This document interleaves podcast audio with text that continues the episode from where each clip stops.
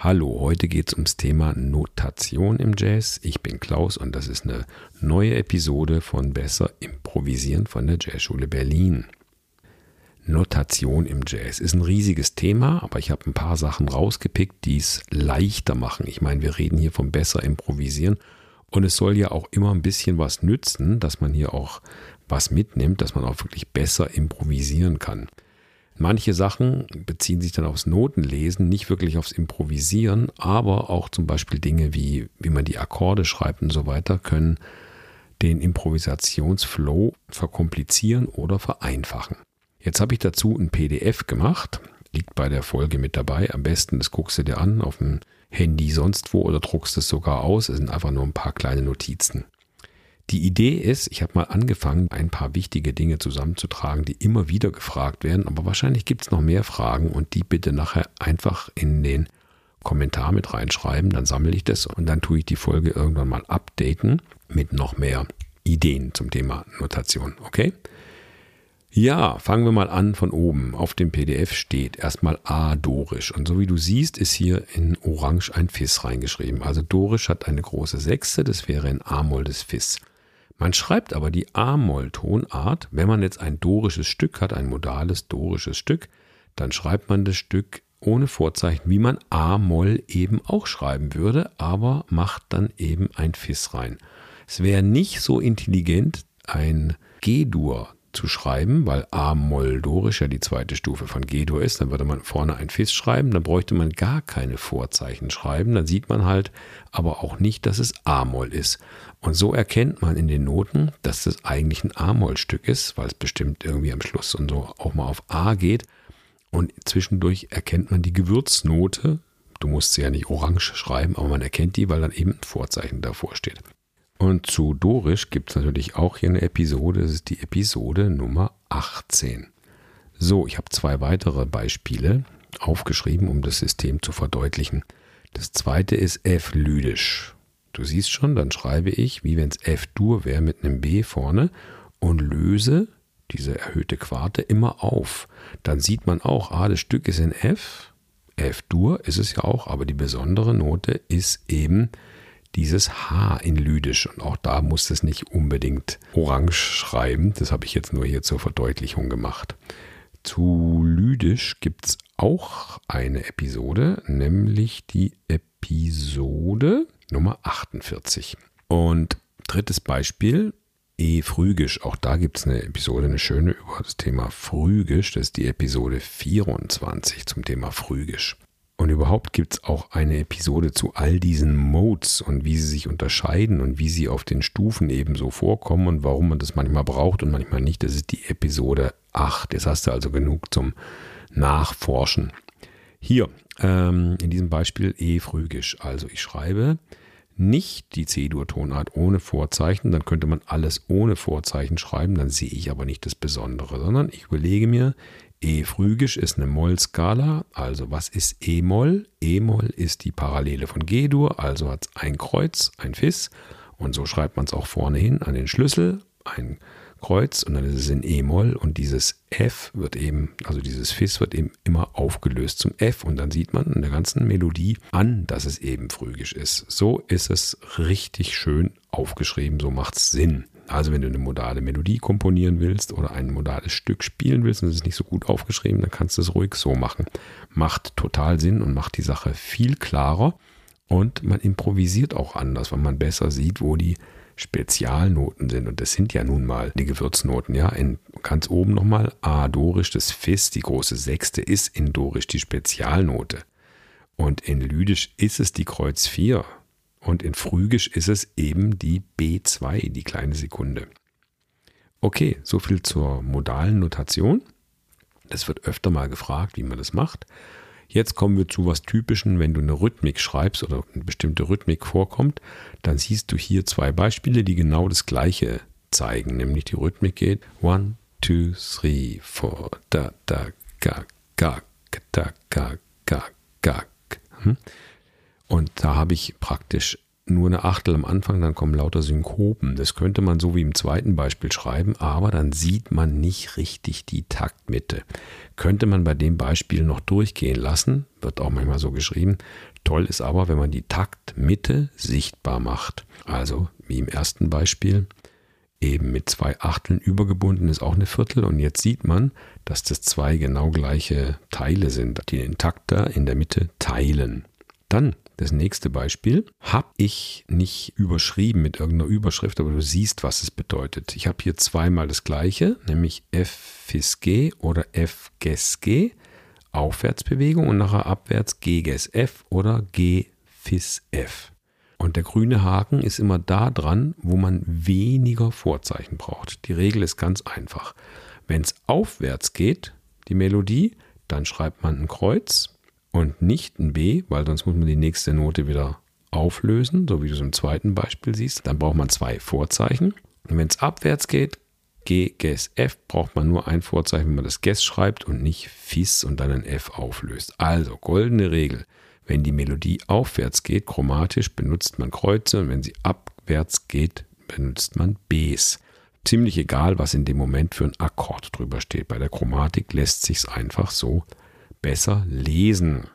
So, nächstes Beispiel ganz einfach, die Fähnchen. Und die Regel kennst du bestimmt. Ab dem H, also ab der Mitte des Notensystems, kann man den Hals der Note nach oben oder unten schreiben. Da hat man die freie Wahl. Wenn es höher geht, kommen die nach unten und sonst nach oben. Das gilt natürlich nicht, wenn man zweistimmig schreibt, dann hat man oben und unten eine Stimme, dann verteilt man die Hälse entsprechend nach oben, dass sie sich nicht im Weg stehen. Okay, auch das hat jetzt mit Improvisieren nicht so viel zu tun, was aber auf jeden Fall was mit der Improvisation und dem besser Improvisieren zu tun hat, ist das hier. Vorletzte Zeile. Ich habe hier einfach C7, F7, C7, G-Moll 7, C7 geschrieben. Das könnten die ersten vier Takte eines Blues sein. Und ich schreibe nicht C7, 9, F7, 13 oder irgendwelche Erweiterungen ran. Ich lasse einfach diese ganzen Sachen weg. Die Erfahrung hat gezeigt, dass wenn man die Akkorde einfach notiert, nur mit C7 und so weiter und ohne die ganzen Erweiterungen, dass dann Musiker, die sich noch nicht so gut auskennen, gerade Gitarristen und Pianisten, auf jeden Fall den richtigen Akkord spielen, nicht verunsichert sind, nach irgendwelchen Erweiterungsakkorden dauernd suchen müssen und die anderen, die durchblicken, was man da alles spielen kann, die spielen sowieso nicht unbedingt C7. Die sehen den theoretischen, musikalischen, harmonischen Zusammenhang und die Melodie und spielen dann das, was da passt. Und das können viele verschiedene Sachen sein. Wir haben hier auch eine schöne Folge, nämlich die Episode 59, 9, 11, 13. Wann kommen überhaupt welche Erweiterungen vor?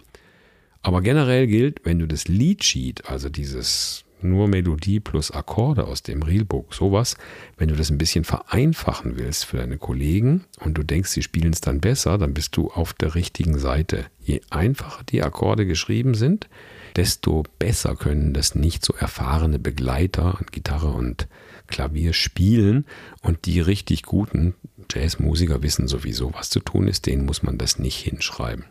Okay, hier last not least ein Tipp wenn du ein Stück findest im Internet und dir ausdruckst, und das ist eine viertaktige, achttaktige, sechzehntaktige oder AABA und so weiter Form, was ja fast alle Stücke sind, und aus irgendwelchen Gründen sind in der ersten Zeile nur drei Takte geschrieben und in der zweiten fünf und dann im Mittelteil dreht sich es auch nochmal um, sind fünf oder sechs Takte und in der nächsten nur drei. Das kommt öfter mal vor dann sieht man die Form nicht richtig. Und wenn du da die Mühe machst und es einmal richtig aufschreibst, sodass man sehen kann, dass es eben vier taktige Teile, vier, acht, vier, acht, sechzehn taktige Teile sind, dann versteht man das Stück viel besser, kann sich es viel besser merken und fliegt auch nicht so schnell raus. Das haben wir oft bei unseren Workshops mit den Teilnehmern gesehen, dass wenn die Noten gut geschrieben sind, also in der Form richtig, mit den viertaktigen Formen sozusagen, was wie gesagt in 90 Prozent der Fälle immer so ist,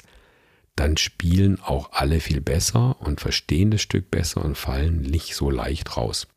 Und wenn das Stück schon aus dem Internet kommt irgendwo als PDF und ist nicht gut aufgeschrieben, dann mach dir für die Improvisation einfach ein extra Blatt, wo du nur die Akkorde draufschreibst. Und zwar in einer vereinfachten Form, so wenig Akkorde wie möglich reinschreiben und eben darauf achten, dass es in einer ordentlichen viertaktigen Serie aufgeschrieben ist. Dann verstehst du nachher, wie die Form geht und kannst viel besser darüber improvisieren. Und um das geht es ja hier, ums besser improvisieren.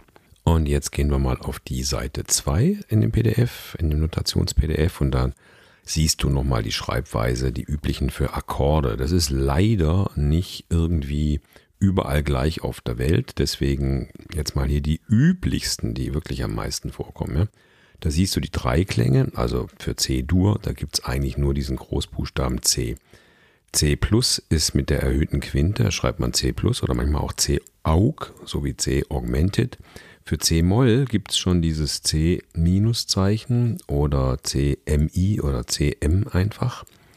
Und für den verminderten Akkord gibt es den C0 oder C-Dim, diminished. Sus 4, eine vorgehaltene 4. Sus 4 bedeutet, die Terz fliegt raus aus dem Akkord, dafür ist die 4 drin. Und dann gibt es noch den Akkord C Add 2.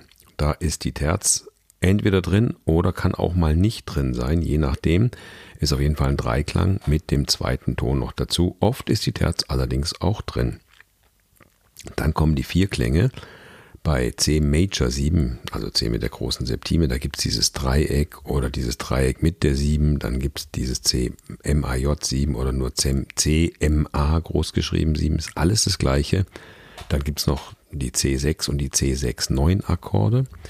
Dann bei C-Moll siehst du schon, C-Moll 7 ist entweder mit dem Strich, die sind gelb umrahmt, manche erkläre ich gleich oder CM7, CMi7, CMin7.